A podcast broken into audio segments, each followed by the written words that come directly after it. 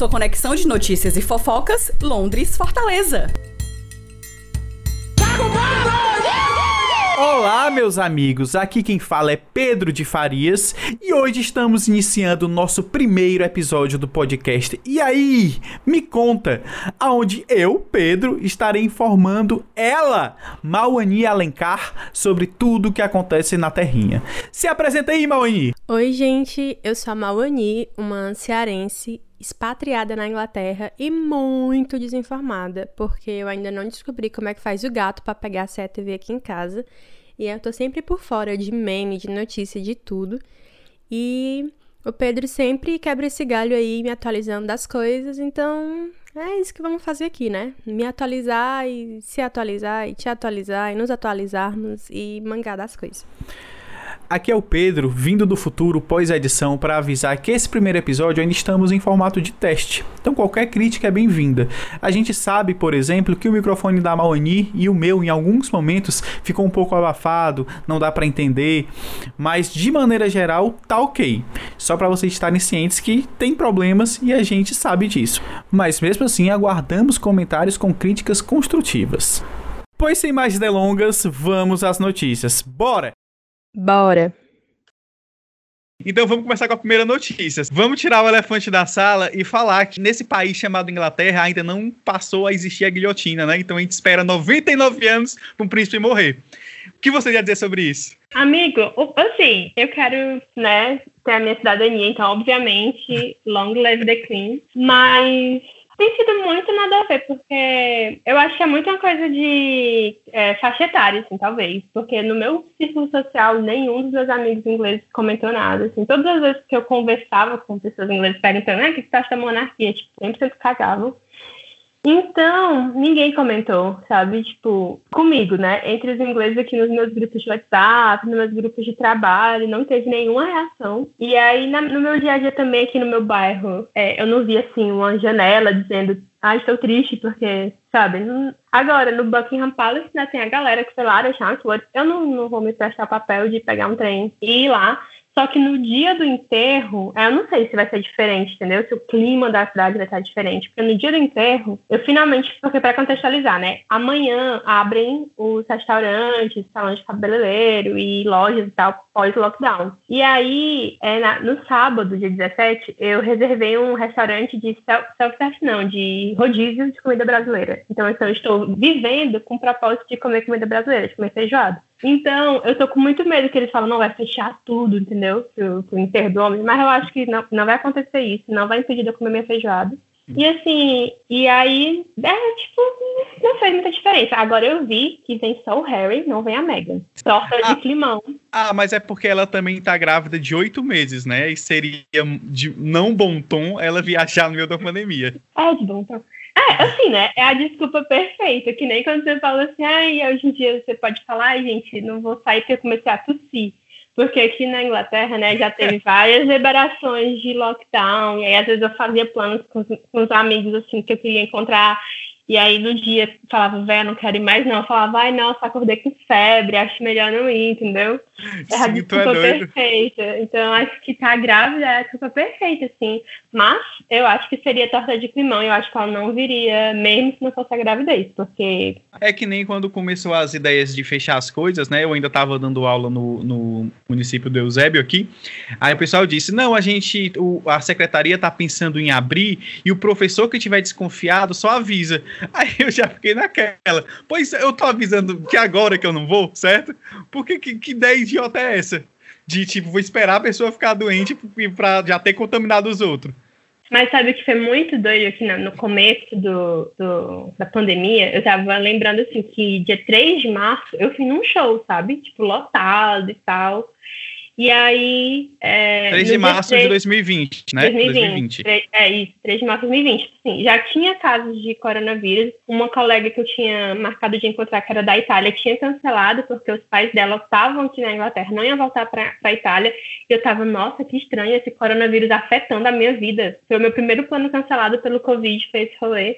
Só que ainda não tinha chegado aqui. E aí eu ainda cheguei nesse show. E era muito, isso é muito estranho, porque é isso, assim, tinha essa coisa de, ah, se você ficar doente, não venha trabalhar. Tava começando até essas coisas de achavam que a gente ia continuar vivendo normal cada pessoa só ia, tipo assim, se recolher quando eu adoecesse, algo do tipo. Sim, Começaram a ter umas é o... plaquinhas, tipo, lave as mãos. E aí, do nada, todo mundo pra casa. Tipo assim, foi muito. E foi tão doido que eu fiquei. que minhas coisas ficaram no escritório da empresa. Porque eu não trabalhei. Eu, tipo, meu contrato acabou. Eu nunca fui pegar, mas agora eu trabalho pra mesma empresa de novo. Só que. Sim. Eu achava que a gente ia ficar três semanas de lockdown. O que o Boris Johnson disse foi, tipo, aí três semanas e a gente vai chutar o Covid para fora do país. E aí, enfim. que dá acreditar no Trump inglês.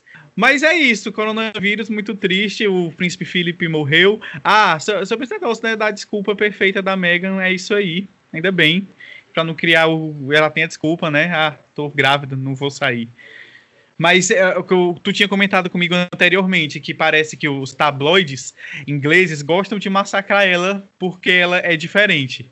Eu acho que é, uma, é muito absurdo, assim, mas é uma mistura de quem você não, quem não se comporta, digamos assim, né? Porque eu não, não sei muito da princesa Diana e tal, mas ela também sofria muito perseguição da mídia o tempo todo. Então, eu acho que não é só porque a Meghan é americana, só porque a Meghan é misturada, né? Porque aqui eles têm essa distinção. Tipo, eles não veem ela como uma pessoa negra, eles veem ela como uma pessoa biracial, né? Tirado. Então, assim, só que é muito absurdo o, o tipo de comentário que você vê no Instagram. A, a mulher não pode existir, é como se ela controlasse o Harry. É muito, muito doentio. A mídia aqui é muito absurda. Uma das coisas mais engraçadas que eu vi foi, tipo assim, é, o príncipe William recebeu um abacate de presente pra Kate que estava enjoada. E aí o jornal falou, tipo, ah, que bonitinho, um menino deu um abacate pro William. Aí a próxima matéria era assim: Megan come abacate. Veja como o hábito dela está associado com escravidão e secas no mundo. Sabe? Tipo. é completamente ao contrário, sabe assim? Sim, é isso que eu ia comentar, que inclusive agora, e isso eu percebi na própria mídia brasileira, a galera tá dando um jeito de noticiar que ela não vem com uma coisa ruim. Tipo assim, ignorando que a mulher tá grávida. Porque é aquele negócio, a gente não sabe qual motivo. Mas ela tá grávida é um bom motivo pra não vir. Não, mas a galera tá não... tá ignorando ela não vai porque ela claramente não é bem-vinda na família. Eu acho que é isso que é independente, mas não é uma escolha dela. Eu acho que estão acusando ela de bullying com os empregados, umas coisas do tipo, e eu acho assim que tem essa questão cultural mesmo, que eu não duvido que o jeito que ela fale, as pessoas aqui achem que seja muito diferente, porque eu sofro muito de um problema que eu não falo por favor o tempo todo. Porque aqui é sempre assim, ah, você poderia, por favor, se não for te incomodar mais tarde, sabe? Você tem que fazer todo um prelúdio antes de pedir uma coisa. E a gente, tipo, no Brasil, a gente não fala assim o tempo todo, a gente fala, ei, dá pra tu fazer isso pra mim? E, tipo, é ali, a gente não tem esse, esse hábito cultural do por favor. E aí aqui é muito chocante, sabe? Então eu tenho que ficar o tempo todo. Ei, será que dá pra fazer isso? Aí eu lembro, ah, por favor, não tô querendo dar uma ordem, tá? Haha. Porque, tipo, eu tenho que ter esse recorte cultural. Mas as pessoas aqui, elas não têm a, o entendimento que você não é dessa cultura e isso é algo cultural. Porque o inglês, o branco, etc., se vê como padrão, né? Então, se ele faz, ele imagina que todo mundo faz. Logo, é o jeito dele, é o jeito certo de ser. Enfim. Sim. Encerramos a morte do príncipe Philips. Inclusive, é, eu lembro que eu descobri que ele existia há uns 5 anos, porque eu nem sabia que tinha um príncipe que era casado com a rainha. Aí eu, aí eu achei muito esquisito, porque fizeram várias matérias sobre ele, como ele era uma pessoa incrível, adorada por todos, e eu não sabia disso. Eu acho que todo mundo já conhece ele por causa de The Crown. Eu acho que as pessoas no Twitter estão muito nessa coisa da Betinho, não sei o quê, 100% por causa de The Crown. Assim. Eu não sabia de muita coisa da família real. Eu não sabia, não sei se assisti a última temporada de The Crown, não sei se tu assiste The Crown. Eu não assisti. Mas, assim, na última temporada de The Crown começa com o que eles chamam de Troubles, né? Que é aquela guerra que tem entre a Irlanda do Norte e a Inglaterra, quando tinham o Ira, né? Sim. País explodindo tudo e tal. E ele, o Ira explode o barco do tio do Philip, que era o Lord Mountbatten, que mata ele dois metros. Ah. E eu não sabia que isso tinha rolado. Tipo, 100% aprendi na novela. E aí, eu acho que, que o brasileiro em geral tá nessa fase de se sentir muito próximo. Acho que por isso tanta gente estava comentando, é mais um negócio The Crown do que é, tipo, pela Sim. figura real da pessoa. Você vê, né, a importância do mercado cultural, que a galera tá aprendendo história através da coisa. Se fosse produzido pelo José Padilha, provavelmente quem tinha explodido esse barco é o Lula. né? Mas o problema é que, né, tipo, é ficção, no fim das contas, assim, é uma exagerada, né, baseada em fatos reais, mas a galera leva, assim, como se fosse realmente um documentário. Ah, e aí aconteceu, é... né? É, e aí que é o perigo. Mas, falando em novela, como eu te falei, né? Eu não entendo o que era essa novela que todo mundo falava no Twitter antes de começar o Big Brother. E aí parecia muito absurdo. Ah. E era muito engraçado porque os nomes da novela eram Thelma, Camila, Thaís. E eu ficava, nossa, é Big Brother ou é novela que estão falando, sabe? tipo, Sim. E, e aí eu não entendo nada. Então, um grande resumo: o que era essa novela? A novela chamava Amor de Mãe, certo? Que é a grande coisa dela, porque pegaram uma escritora de séries e botaram para escrever uma novela. Então, aquelas, ela é a mesma escritora daquela série Justiça, não sei se tu acompanhou, que passou, que era incrível, inclusive. Não. Uma, uma série muito foda que passou, acho que não sei se são 10 capítulos. Enfim, sei que era uma série foda que eram várias histórias entrelaçadas de gente se lascando por causa da justiça, tá entendendo? Enfim, e gente procurando vingança, etc. Aí a escritora dessa série foi contratada para escrever a primeira novela dela. E essa novela, ela era muito coesa no sentido de que tinham três histórias principais, que três mulheres, que é justamente a Lourdes, que é a Regina Casé, a Thelma, que é a Adriana Esteves, e a outra que eu esqueci o nome, que é a Thais Araújo, porque a Thais Araújo só tem nome dela, porque ela é muito foda. Aí eram histórias dessas três mulheres. E a história principal, que era da Lourdes, é que ela perdia o filho dela quando era pequeno. O marido dela vendeu o filho dela. Inclusive, quem interpretava ela jovem era até a Lucy Alves. Lucy Alves. Que todas a, toda vida que aparecer uma personagem jovem nordestina vai ser a Lucy Alves que vai fazer. Aí, é, enfim, aí a, a, história era muito coesa, muito bonita. E a gente, no começo da novela, por exemplo, a gente não sabia quem era o filho dela. Até que as coisas vão se encaixando e tudo leva a crer que seja o filho adotivo da Adriana Esteves. E a novela foi interrompida em março de 2020 por causa da pandemia. E a galera ficou naquela, meu Deus, a novela não vai ter fim. Sendo que até aquele momento a novela estava perfeita, tipo assim, tudo direitinho, né? Tudo funcionando perfeito. Só que quando voltou, talvez pela pressa de resolver as coisas, algumas coisas, tipo assim, ficaram muito explicadas de qualquer jeito. Eu não sei se era o roteiro original da novela, certo? Mas, por exemplo, o filho da Regina Casé, da, da Lourdes, que, ser, o, que era o Domênico, né? Ser o mesmo cara que era filho da Adriana Esteves, era uma coisa que parecia muito que era o que eles estavam querendo que a gente achasse, e no final não ia ser, tá entendendo? Mas no final foi. E foi, de um jeito que a Adriana Esteves acabou virando a vilãozona que matou três pessoas em uma semana, tá ligado? E mandou matar um monte de gente. E por que, que alguém tava na cela? Elas eram amigas, né? Na, na história da novela, é quando os caminhos delas se cruzam. A mulher que perdeu o filho e a, sequestrador, a sequestradora, não, a mãe adotiva do filho dela, que ela comprou, né? O filho, o filho da, da Lourdes, né? Aí elas viraram amigas. Sendo que quando chegou essa coisa, a, a Dana Esteves foi ficando cada vez mais doentia. Por exemplo, ela descobriu que ela tinha doença terminal. Então ela tinha um tumor no cérebro. Então ela não queria morrer sem ter um neto, sem ver o filho dela feliz e etc. Aí ela furou a camisinha do menino para ele engravidar a, a esposa. Que diga-se de passagem, a esposa é filha adotiva da Regina Casé. Então, o menino, ele casou, se ele tivesse sido criado pela família dele, ele casou com a menina que seria irmã adotiva dele. Só que eles nunca foram criados juntos, então tudo bem.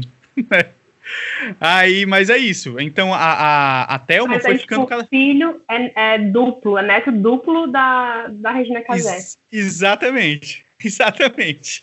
E no final da novela, aí só, só concluir. A, a, a, Thelma foi ficando cada vez mais louca. Ela tinha essas loucuras de leve e ela foi barriga de aluguel desse menino, porque a menina perdeu o útero. Aí a Thelma, que é a mãe do menino adotiva, se ofereceu: não, bora fazer aí eu, e eu gero. Ela gerou o neto. Tá entendendo?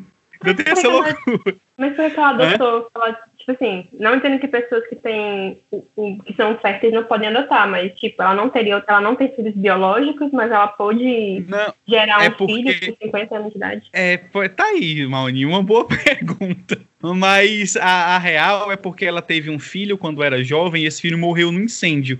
Aí ela comprou outro filho pra meio que a galera não ficar sabendo que o filho dela morreu, porque ela amava muito ele. Enfim, é isso. É, o problema é esse. Novela você tem que ignorar a realidade para ela fazer sentido.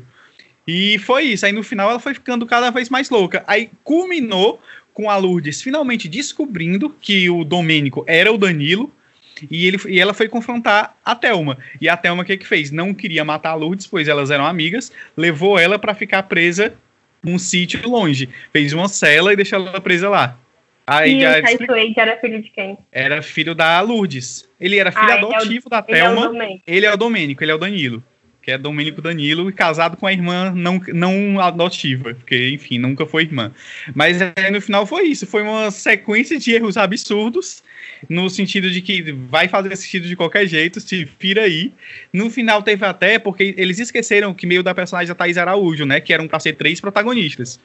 E ela ficou de lado nessa, nessa reta final. Aí entrou de um jeito doido que ela assumiu a culpa por a mulher ter ficado doida. Porque ela, ela explica que o Domênico só foi vendido porque ela, Thais Araújo, tinha procurado essa mulher porque não queria ficar com o filho dela, porque ela gravidou muito nova. Tanto que a Thais Araújo é muito mais nova que as outras duas, né?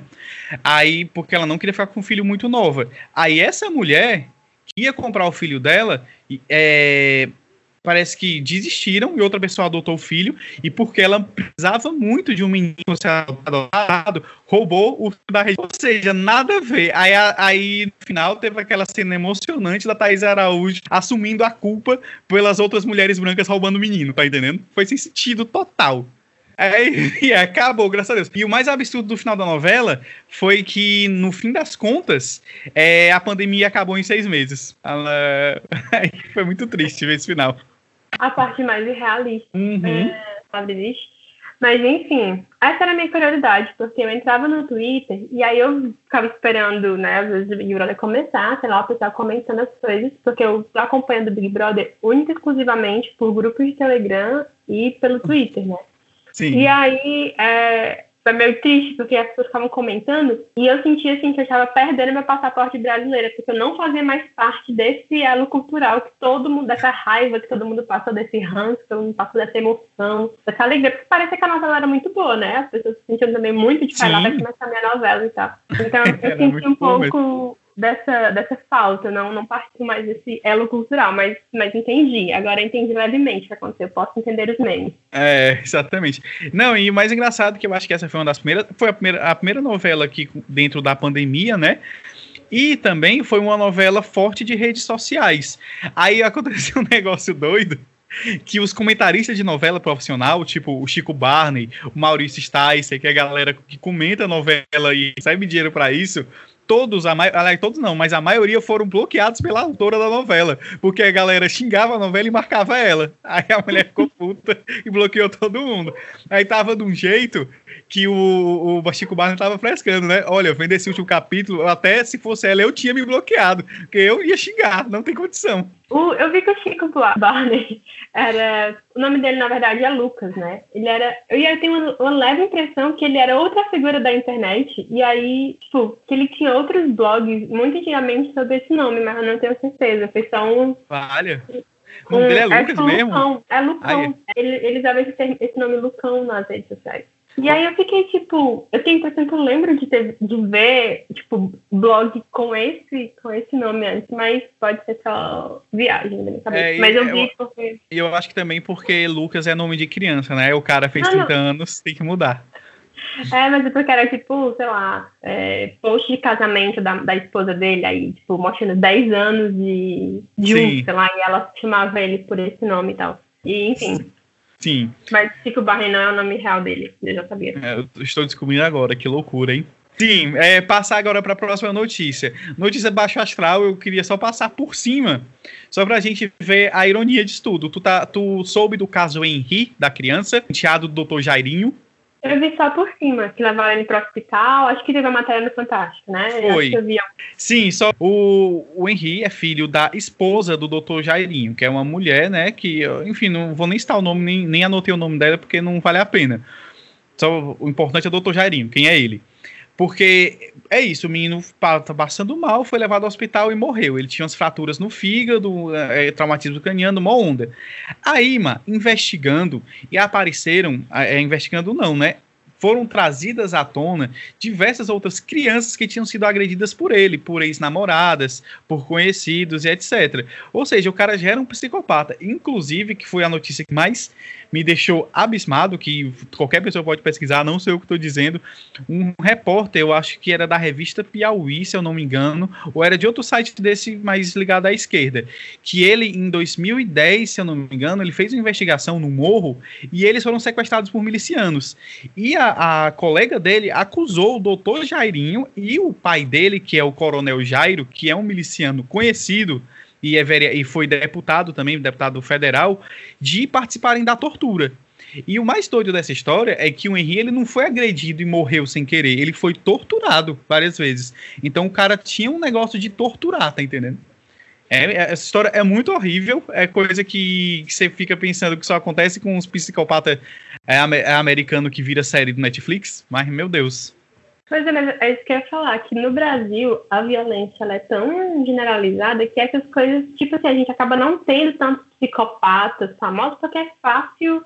Tipo é. assim, não vou dizer, não vou generalizar nesse, nesse nível, mas você pode, sei lá, virar uma pessoa bandida e aí você atua sobre esses desejos psicopáticos que você tem dentro dessa alcunha de bandido. Então, assim, se o cara gostava de torturar, sei lá, mulher, criança, whatever, ele vai lá, sequestra a galera, ou pega o filho namorado, e é, e é normalizado dentro da violência doméstica, é normalizado não sei o. Então você não encontra Pior. tanto psicopata assim. Pior, verdade. Com muita aquela coisa. E tanto ele, o, o vereador Jairinho, quanto o pai dele, o coronel Jairo, obviamente eram conservadores evangélicos a favor da família. Terrivelmente evangélicos. Terrivelmente evangélicos. Ambos fizeram uma campanha pro Bolsonaro, Bolsonaro. E é isso. É, tu tem outra pergunta?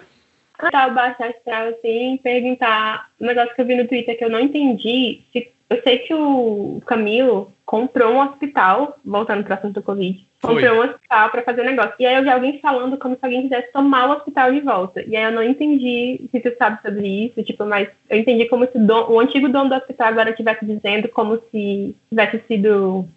Vendido errado, né? É, tipo assim, não. como se ele tivesse sido obrigado a vender, entendeu? Olha, ex-proprietário do Hospital Leonardo da Vinci critica a aquisição da unidade pelo Estado. O governo do Estado contesta a publicação informa que o equipamento de saúde foi adquirido no ano passado e o processo deu de forma legal, mediante desapropriação, obedecendo os valores de mercado estipulados por em laudo técnico, o valor foi pago por mais de 40 milhões.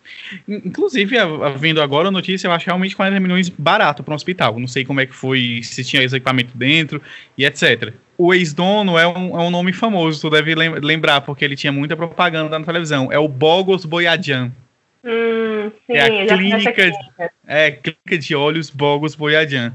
Exatamente. Usou as redes sociais para falar sobre o equipamento adquirido pelo Estado para tratar de pacientes com Covid. Deixa eu ver aqui, foi que ele falou exatamente na publicação dele. A última frase tem alguma coisa nazista e partido alemão. Vamos então, já sei que essa publicação vai ser boa. Vamos ver aqui, ó. O Hospital Leonardo da Vinci, construído com recursos privados pelos sócios da clínica Bogos, foi solicitado para ser alugado à Secretaria de Saúde do Estado através do secretário Cabeto. Cabeto. Sabia que é um apelido. É o nome dele? Carlos Alberto. É Carlos Alberto, acho ele de Cabeto. é, pode escrever. Vamos lá. Seu secretário, doutor Cabeto com o consentimento de seus proprietários. Após alguns meses, a revelia de seus donos legais é desapropriada por decreto do governador. Isso, isso é paia, se foi isso mesmo, né? Não se tem notícia de nenhuma desapropriação por decreto de bem privado em outros estados da federação. Existem notícias similares na Alemanha do período nazista. Oh, pelo... pelo menos, doutor Bogos, eu dou aqui os seus parabéns que você conseguiu passar essa frase toda sem citar comunismo. Então, tá de parabéns. Na atual conjuntura, isso é bom.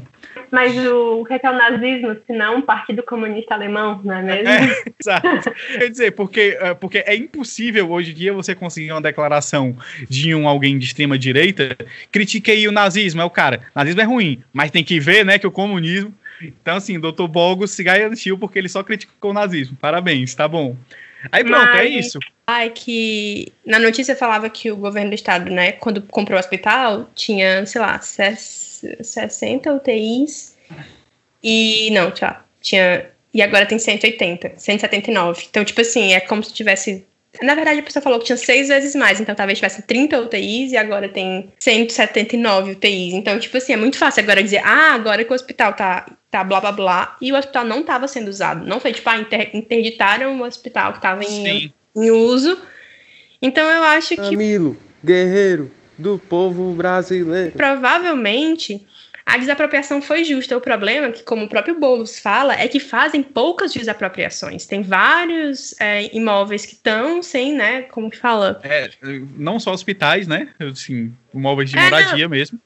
Imóveis é, comerciais também que estão. Como é que tem um termozinho, sei lá, não estão sendo úteis a uso então, social. Desocupados. É, mas tem um termozinho que, que o Bolo sempre fala que na Constituição garante que eles podem ser desapropriados desde que seja pago o valor Sim. de mercado. Só que normalmente eles não querem pagar o valor de mercado porque é usado para especulação, né? Essas coisas. Então, assim, provavelmente o Camilo fez não ferrado, foi só o que a Constituição, que não é usada como deveria, diz que pode fazer. Mas eu tava meio sem entender o que é que é esse contexto, qual que é esse hospital, e aí, enfim. É, esse hospital, sinceramente, eu não sei qual é, não sei explicar nem onde é. Eu sei que realmente ele foi um hospital é, comprado no meio da pandemia, né? E pelo que o Tateto falou agora, né? Ele parecia estar desativado, até pelo valor pago por ele, parece que foi só o prédio. Um hospital não vale só 40 milhões, sabe? Hospital equipado. Então foi só o prédio. Enfim, então essa, é, acho que essa era a curiosidade que eu tinha, assim, é, de entender a situação. É, e eu acho, porque o que o Dr. Bolgos fala aqui, né? Ele fala que foi construído pelos sócios. Eu acho que é muito mais possível que isso tenha sido uma decisão que a galera tenha tomado sem ele saber, né? Porque essa questão de grandes empreendimentos capitalistas, o cara que dá o nome às vezes não tá sabendo nem o que tá acontecendo, né? Ah, eu não vou entrar nesse, nesse quesito. Eu não vou entrar nesse quesito. Eu acho que é muito fácil, né? Não sei do que se trata, mas eu queria só entender qual era o papel. E eu acho que o governo fez certo. Inclusive, é. meu, meus parabéns ao Camilo, assim, porque eu de longe me dá um certo conforto saber que minha família não tá em Santa Catarina, por exemplo. com certeza. Ou, ou nos estados, assim, terríveis, negacionistas e tal. Então, parabéns ao é. Camilo a condução das coisas na pandemia. Você vê que Inclusive, o homem tá cansado. É um, Sim, tu é doido. Inclusive, é uma das coisas que eu, que eu ia comentar, né? Porque no, quando começou a pandemia, teve aquele hospital de campanha construído lá no Presidente Vargas, o estádio Presidente Vargas e que no PV, né, famoso PV lá no Benfica.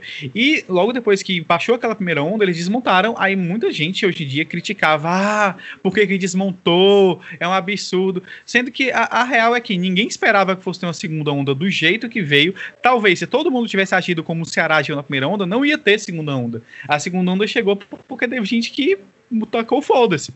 E também a gente sabe que o, o, hospital de campanha não foi a única ação do governo do estado do Ceará, como por exemplo, teve a compra do hospital, que é muito maior do que o hospital de campanha era. E é isso. O Ceará, ao contrário do que indica os dados, porque a gente só está piorando, vai reabrir a partir de amanhã. Amanhã, segunda-feira, dia 12. Vão começar a funcionar algumas coisas. Tá, ainda vai ter o toque de recolher, né? Ou seja, a partir das 8 da noite, tudo fechado. O que é, é e é meio que a, a, a, contra qualquer dado que diga que tá tudo bem, porque não tá tudo bem, só tá piorando, não melhorou nada. Inclusive, todo dia, a única, aliás, se você quiser considerar que melhorou, tava todo dia 100% pior, agora tá só 50% pior a cada dia. Aí diminuiu a aceleração, né? Então vamos abrir um pouquinho. Enfim, Maninho, o que você tem a comentar sobre isso? Bom, aqui na Inglaterra teve tiveram ações parecidas, porque eu acho que as pessoas elas relutam muito em relação ao lockdown, porque de fato é um, é um prejuízo para as pessoas. Eu percebo assim, eu saio de casa, eu gasto muito dinheiro que eu não vou gastar se eu estiver em casa, porque você vê um negócio, você compra um negócio, você sai com a intenção de fazer alguma coisa. E, e assim, e aqui rolou essa coisa, de, por exemplo, teve uma época que aqui na Inglaterra eles dividiram em eles chamam de tiers, né? Tipo, em níveis de, de restrição. E aí tinha um nível que, tipo assim, os bares tinham que fechar às 10. Só que normalmente os bares vendem o máximo, o máximo de, de, bebida e tal entre 10 e 11, por exemplo. Então era um grande prejuízo para eles, sabe? E aí mas não diminui os números de Covid. Mandar todo mundo para casa 10 horas ao mesmo tempo não diminui o número. Tipo assim, não tem nenhum uhum. efeito. E é uma coisa que eu acho que é mais só para dizer que tá fazendo alguma coisa. E na verdade só prejudica esse trabalhador, tipo, de bar, trabalhador de, de qualquer coisa de atividade noturna, que que poderia, tipo assim, que não vai fazer diferença, porque vai fechar às 8, entendeu? Ou vai, ou vai fechar às 10. E aí é, é muito complicado porque são um lockdown muito restrito, mas para ter um lockdown muito restrito, precisa ter, tipo, incentivo financeiro, né, para as empresas. Então, aqui na Inglaterra rolou um esquema que eles chamam de furlough, que é quando você, tipo assim, o, o funcionário fica em férias compulsórias, porque não tem emprego para ele, então a galera que trabalha em hotel, que trabalha em restaurante, e o governo pagava, tipo, 80% do salário dessas pessoas. Assim, a empresa pagava e depois podia se pedir reembolso. Então, eles tinham um corte no salário, mas eles recebiam 80% do, do salário original, assim, né? A não ser que você ganhasse salário mínimo. Aí você não tinha essa redução para 80%, porque você não pode ganhar menos que o salário mínimo. Então, é, isso ajudou as empresas a não falirem totalmente. Eles também deram uns empréstimos, umas coisas. Então, assim, você pode chamar o Boris Johnson de, de várias coisas. Ele é terrível. Inclusive, o Boris Johnson, não sei se tu sabe, ele tem seis filhos. Sim. Todos com mulheres diferentes. E só tem um assumido, que é o filho que ele teve agora, recente. Caralho. E aí saiu uma notícia de que uma menina e uma, uma, mulher, né? Mas que era bem mais nova que ele, teve um caso com ele durante o tempo que teve as Olimpíadas aqui de Londres, que ele era Sim. o prefeito de Londres nessa época. E aí alguém, aí um pessoal no Twitter falava assim, não tinha dinheiro no mundo que me fizesse assumir que eu tive um caso com o Boris Johnson. Mas, tipo, que era enquanto ele já namorava essa nova mulher. Então, ele tem essa fama de ser, tipo, passador de chifre, sabe? Sim. Realmente, é, essa mulher que teve caso com ele era, tipo, uma, não sei lá, atleta, alguma coisa do tipo. Só que o que Ah. As pessoas ganham benefícios do governo, né? Tipo, então apareceu que ela ganhou, tipo, os editais, entendeu? Ah, Durante o tempo foda. desse caso. Sim. E aí que isso que é, ela, que é ela complicado. era inglesa mesmo, né? Não, ela era, ela era de algum lugar do leste da Europa, não, não lembro. É porque, justamente, eu, eu, eu ia até fazer a piada, né? É tipo um Silvio Berlusconi, que só pega a garota da Letônia, Estônia, enfim. Aí que Mas é- assim, mas- parece com tráfico de pessoas, mas não sei se é. É, não, mas nesse caso, não é não, assim, é- como ele tem esse charme, eu não sei, porque, enfim. Mas tem essa coisa, né, dele, dele ser. Porque o Boris Johnson, ele era jornalista antes dele entrar na política. Ele passou muitos anos escrevendo para jornais, enfim. Então ele, ele tem esse lado muito midiático e ele faz esse personagem. Sabe aquela pessoa que é feia, sabe, tem que ser engraçada? Sim, Então, pronto. é tipo, é, o Boris Johnson tem essa coisa. E aí ele, ele recusou muito, tipo, né? Ele, no, no começo ele, ele acena, tipo, saiu dando mão no hospital com paciente Covid. aí Ele pegou Covid no começo da pandemia, várias coisas muito Aham. idiotas. Mas eles realmente, tal hora, entenderam que não, o negócio é lockdown, o negócio é dar dinheiro pra galera não, não quebrar totalmente. E investir em vacina, né? Então, assim, a gente amanhã também tá abrindo é, as coisas. Tem uma galera muito negacionista, assim. Tem uma galera muito tipo, ai, não sei o que, o governo quer botar mordaça em você. Ao mesmo tempo que tá tendo uma, uma lei aqui que tá dizendo que você não pode protestar depois do Black Lives Matter, criaram uma lei que dizendo que se você protestar coisas que sejam incômodas para a polícia, você pode ficar 10 anos na cadeia. O-. O, o conceito de incômodo para a polícia é que é, É, bem muito abrangente. É. é muito abrangente. Então, tipo assim, as pessoas estão protestando essa lei antiprotesto. Então, de fato, é um, é um governo que flerta muito com essa coisa mais opressora, assim, sabe? E Sim. tá tudo escuro. E aí, enfim, é, eu acho que. Mas o lado positivo é que eles realmente investiram em, em subsídios e, e realmente o lockdown aqui foi levado a sério, pelo menos o último.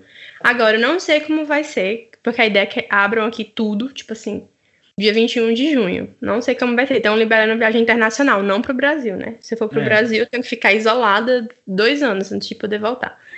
Mas. Mas. Enfim, vamos, mas eu acho que é isso, que não devia abrir, mas que a Câmara vai fazer. Ele não tem como né, sustentar as pessoas. Pois é. É, pois é. é. Aqui é um problema muito sério, porque é isso. A galera que faz lockdown não é respeitada e faz um lockdown muito capenga. Aí no final, tipo assim, começa a ter protestos, o pessoal, meu Deus, chega de lockdown. Aquela galera que nunca fez lockdown começa a reclamar de lockdown, tá entendendo? Porque você vai aqui em qualquer bairro, tá proibido o comércio. Mas a galera com as portas abertas a, a, a- pela metade, tá ligado? Sim, aí chega a polícia, a galera abaixa, diz que tá fechado. Esse tipo de coisa. E a gente vai reabrir. Tem tudo pra piorarem. Mas enfim, eu acho que era isso. E a última pergunta que eu tinha é porque eu não acompanhei o BBB, BBB 20, né? Eu realmente tô muito acompanhando o BBB, BBB 21. Inclusive, eu vou assistir o documentário da Carol com K. Mas eu queria entender exatamente é sobre a Rafa Kalimann. Que ela também, eu vi que ela ganhou um programa e tal. Parece o Globo. Esporte, mas não é. E aí, eu não entendo, porque ela, pra mim, eu não acompanhei, então só tem essa impressão. Ela tem muito cara de vilã, entendeu? Tipo, ela tem muita cara de ser falsa. E aí eu não entendo qual que é. Qual que é. Eu não entendo se ela é uma pessoa que era querida, só, só tem essa cara de doida, ou não. A, a Rafa Kalimann, o negócio é que ela é uma pessoa extremamente educada. Eu vou usar esse termo, porque realmente ela se dá bem com todo mundo, ela não fala mal de ninguém, quando fala é na cara da pessoa e de maneira educativa. Tem uma fala dela no Big Brother que é muito engraçada, que é ela falando pra Flyslane, né? Não que ela seja uma má pessoa, não que ela seja maldosa, mas que realmente a personalidade dela é fabricada. É isso que eu quero dizer. Porque quem que é ela? Quem que é ela? Ela é uma filha de pastores que casou com o Rodolfo, o sertanejo, que agora tava no Big Brother também, né? E ela era personalidade da internet, porque ela ia para a África fazer missão, ela, ela abraçava criança que tinha perdido a mãe, dizendo que queria levar para casa, como se fosse animal de estimação, sabe? Fazer safari humano na África, né, praticamente. Ah, e é isso, ela é essa pessoa, ela é a cara do bolsonarismo neopentecostal agronegócio. É ela. É, não sei, eu acho, eu acho literalmente a cara dela meio. Parece que é um personagem, tipo assim, aí eu não conseguia entender qual que era a da Rafa Kalimann, mas acho que essas eram as minhas curiosidades. Era a novela, a, a Rafa Kalimann e o, e o hospital. É, é, é, que nem, é que nem na época do que o Thiago Leifert falou sobre a pandemia pro pessoal do BBB 20, né? Tem até uma coisa que virou meme, né? Que depois que acabou, a galera foi conversar com seus amigos, ela falando com a Manu Gavassi, amiga, a África. Aí começa a chorar. Enfim, é, é essa que é a Rafa Kalimann. Ai, amiga, a África. É, e é isso. E não, pronto, e a Rafa Kalimann ela tem 20 milhões de seguidores e é uma pessoa muito famosa, vai ter o programa agora e talvez esse programa seja eu não entendo por quê, porque a galera até mostrou o cenário do programa é igual ao da Fátima Bernardes. Se tem Fátima Bernardes, para que você vai dar Rafa Kalimann? Que é uma pessoa com muito menos carisma e muito menos história, enfim. Mas, né, tem esse capital social aí e tal, das redes sociais, e é, é. Mas o que era engra engraçado também é que a Globoplay não é a Globo, né? Ela vai ter um programa na Globoplay. É, tem não isso. É não, eu ia falar que eu lembro que quando a Fátima Bernardes, né, ganhou esse programa, todo mundo achou que era um pouco prêmio de consolação e que ela ia sair do, da bancada, mas ela parece que, tipo assim, tá se firmando cada vez mais nesse papel. É, e aquele negócio, a Fátima Bernardes deve estar tá ganhando muito dinheiro, porque jornalista né, na Globo não pode fazer publicidade. E a grande questão da galera querer, querer sair do jornalismo para entretenimento é poder fazer publicidade. E a Fátima Bernardes enganou esse contrato com a Seara eterno aí. É porque, ela, enfim, ela tem um monte de propaganda da Seara que tem ela. É por causa dela que eu compro escondidinho de carne moída da Seara. Amigo, eu te conheço há muito tempo. Eu sei que essa relação com escondidinho de carne moída vem de muito antes. É, foi isso. Então, tu tem alguma coisa, filme, livro e etc., que tu queira indicar? Eu tenho um, tem um negócio que me ajudou muito no começo da quarentena, que eu comecei a acompanhar, que é um meio que uma série no YouTube, digamos assim, que é o Climatias, porque eu lembrei até disso, de, que tem muita dica cultural, e no começo ele fazia separado, tipo assim, um dia de falar de filme, um dia de falar de série, e ele fez durante, desde começar a quarentena, ele tá em isolamento, e aí o, o Alexandre Matias, ele é o jornalista que faz o Trabalho Sujo, não sei se tu conhece, que é um site que comenta música e tal, não. e aí ele tem um... Enfim, ele tem um, um leque bem grande de convidados e pessoas que dão dicas bem interessantes de coisas, e ele comenta sobre vários assuntos, e o que eu achava legal é porque ele falava, tipo, todo dia, sabe, meio que um, um blog, assim, diário, de vir falar e, e comentar as coisas, e comentar de alguma série, ele trabalha também como tradutor, então ele sempre comentava livro, e ele, né, tem todos esses 25 anos de música e tal, então ele produz também muitos músicos, e coisas assim, então ele tem um, um, conteúdo muito legal no YouTube. Então, só de climatias, né, foram mais de 365, porque faz mais de um ano que a gente está na pandemia. E ele também tem os outros programas. E aí eu acho muito legal porque, enfim, né, essa coisa de. Eu acho que a. Inclusive o aumento de podcast, até porque a gente se sente muito só. E a gente quer ter a sensação de que está conversando com as pessoas, né? E aí eu acho que o Climatias é, no, é, um, é, uma vibe dessas, que você está conversando, tem alguém contando para você uma coisa, e aí vem os convidados. No começo, nos primeiros tinha esses convidados, agora eu não estou assistindo tanto, não sei como está o formato. Mas enfim, essa seria a minha dica. É, eu vou indicar uma, um filme que é um filme muito bom, mas eu vou indicar dando também uma leitura que eu, que eu vi alguém fazendo, eu não, infelizmente não lembro quem foi que fez essa leitura, eu vi em algum podcast também, é que é o Sound of Metal, que é o som do silêncio aqui no Brasil. Tu assistiu? Não, mas eu tô numa noia muito grande que eu vou ficar surda. E aí, é, esse filme, ele ativa a minha hipocondria de um jeito que não tem condição de assistir esse filme. Sim, é, é assim, claro que vale muito a pena, eu digo, assista sem medo, porque, enfim, é, é, é um filme difícil, é um drama, mas mais que isso, ele fala do, de um baterista, né, de rock e tal, que perde a audição, e o filme fala especificamente da adaptação dele a essa nova vida.